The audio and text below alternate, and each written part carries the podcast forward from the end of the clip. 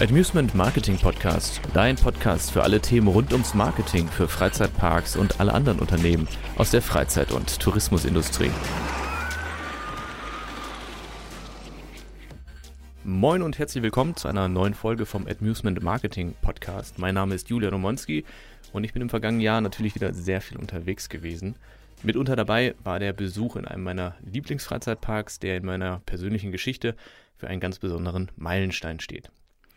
Ich war im wunderschönen Schweden, genauer gesagt in Göteborg, und dem einen oder anderen Zuhörer dürfte nun schon bekannt sein, von welchem Freizeitpark ich spreche, nämlich von Lieseberg. Das ist ein Freizeitpark, der für unsere Verhältnisse eher untypisch mitten in der Stadt liegt und damit umgeben von Häusern ist, der sich aber trotzdem keinesfalls verstecken muss, was die Anzahl und auch die Größe seiner Attraktionen angeht.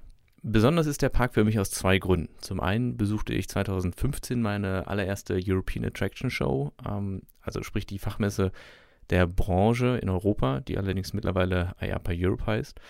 Und diese Messe war 2015 eben genau in Göteborg und bot damit zahlreiche Möglichkeiten, äh, diesen großartigen Freizeitpark zu besuchen. Und ein Highlight war sicherlich, dass man bis in die Nacht Helix fahren konnte, ohne anzustehen.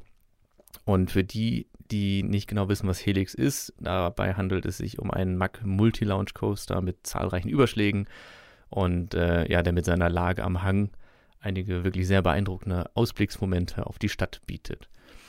Ja, zum anderen begeistert mich der Park seither mit seinem besonders äh, modernen Look im Grafikdesign. Äh, wenn man sich mal die Webseite anguckt, das sieht wirklich alles immer sehr hervorragend aus. Und ähm, vor allem auch die besonders herausragenden Werbekampagnen und Ideen, mit denen Lieseberg immer wieder um die Ecke kommt, ist für mich quasi ein absolutes Paradebeispiel, wenn es um solche Themen geht.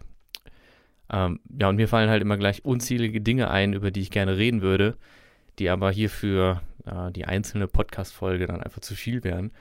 Aber ähm, ich werde mit Sicherheit auf das ein oder andere Thema oder die ein oder andere Aktion des Parks auch in den nächsten Folgen noch einmal eingehen. 2018 habe ich in Dänemark im Tivoli Freizeitpark in Kopenhagen bei einem Event einige Leute aus Lieseberg persönlich kennengelernt und äh, darunter war unter anderem auch Robert Arvidsson, äh, der der Marketingleiter des schwedischen Freizeitparks ist. Und wir haben uns nach seinem Vortrag extrem gut unterhalten und schnell gemerkt, dass wir die gleichen Ansichten äh, für unsere Branche in Marketing und Design verfolgen. Und seitdem stehen wir in ganz guten Kontakt und tauschen uns immer mal wieder über ja, diverse Marketing-Themen aus. Letztes Jahr dann äh, hatte ich endlich wieder die Chance, nach Lieseberg zu fahren, diesmal beruflich. Wir waren für einen Kunden da und äh, den Termin dort oder den Aufenthalt dort ging über mehrere Tage, habe ich natürlich auch genutzt, um äh, auch Robert wiederzusehen. Und äh, haben uns sehr, sehr gut unterhalten. Besonders ist mir im Gedächtnis hängen geblieben in diesem Gespräch äh, eine, eine Formel, von der Robert sprach, nämlich von der sogenannten 70-20-10-Formel. Und äh, klar, das kann man sich ausrechnen, 70, 20, 10, das ergibt am Ende 100, 100 äh, Prozent, wenn man so will.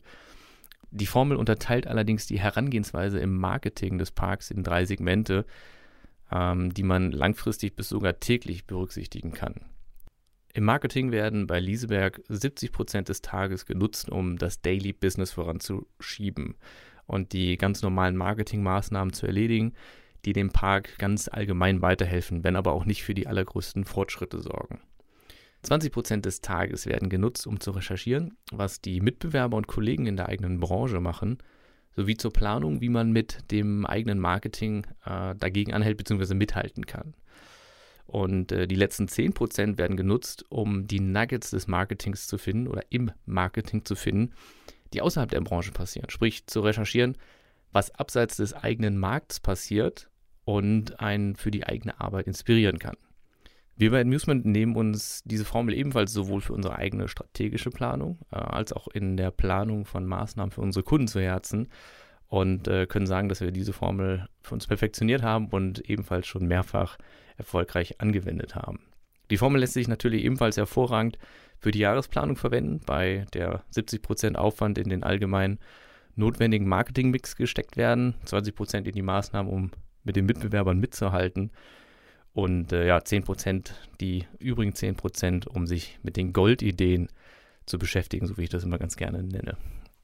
Je nach Mut könnte man diese Formel auch auf den Budgetplan übertragen wobei erfahrungsgemäß die besonderen Ideen, also sprich die 10% Ideen, gerne etwas mehr als 10% des Budgets ausmachen.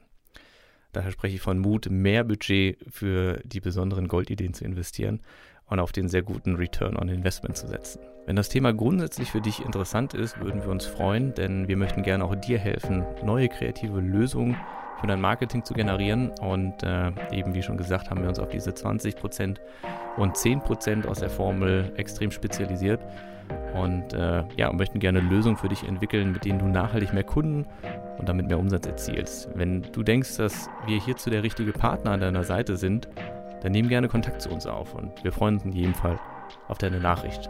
Und wo wir gerade so viel von Formeln sprechen, möchte ich gerne noch das Pareto-Prinzip anteasern. Vielleicht hast du davon schon gehört. Ansonsten äh, darfst du gerne in der nächsten Folge wieder einschalten, denn dann erklären wir das sogenannte Pareto-Prinzip und wie man es in unserer Industrie anwenden kann. Bis dahin alles Gute und vielen Dank fürs Zuhören.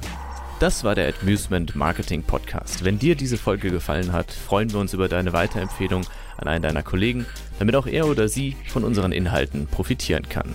Viele weitere Informationen über uns und zum Thema Marketing findest du übrigens auch auf LinkedIn oder unter www.amusement.de. Wir wünschen dir viel Erfolg und sagen Tschüss und bis zur nächsten Folge vom Amusement Marketing Podcast.